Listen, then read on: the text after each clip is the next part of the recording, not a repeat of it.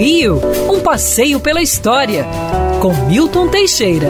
Amigo ouvinte, no dia 7 de setembro de 1944, o presidente Getúlio Dornelles Vargas inaugurava a Avenida Presidente Vargas. Parece incrível, mas já na época do Império havia um projeto de uma avenida que levava à saída da cidade. Esta nunca se concretizou. Esse projeto foi sendo empurrado com a barriga. O plano Agacha, em 1930, previa esta avenida. Finalmente, em 1937, Getúlio cria a Comissão do Plano da Cidade, subordinada ao prefeito.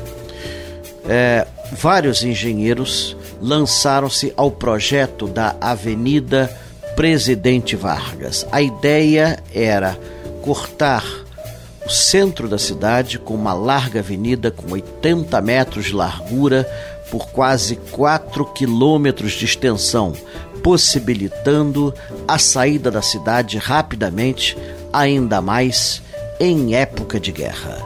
Iniciada em 1942, foi inaugurada a 7 de setembro de 1944, a um preço elevado. Para sua abertura foram demolidas quatro igrejas: São Domingos, Imaculada Conceição, Bom Jesus do Calvário e São Pedro dos Clérigos.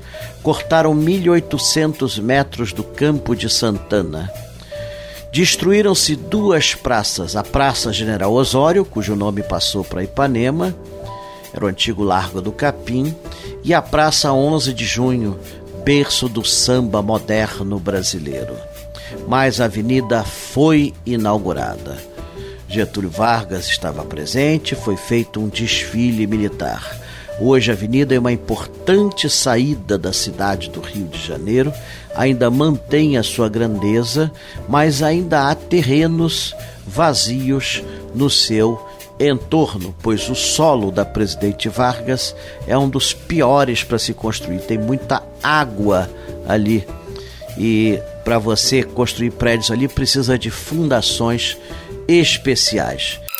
Quer ouvir essa coluna novamente? É só procurar nas plataformas de streaming de áudio. Conheça mais dos podcasts da Band News FM Rio.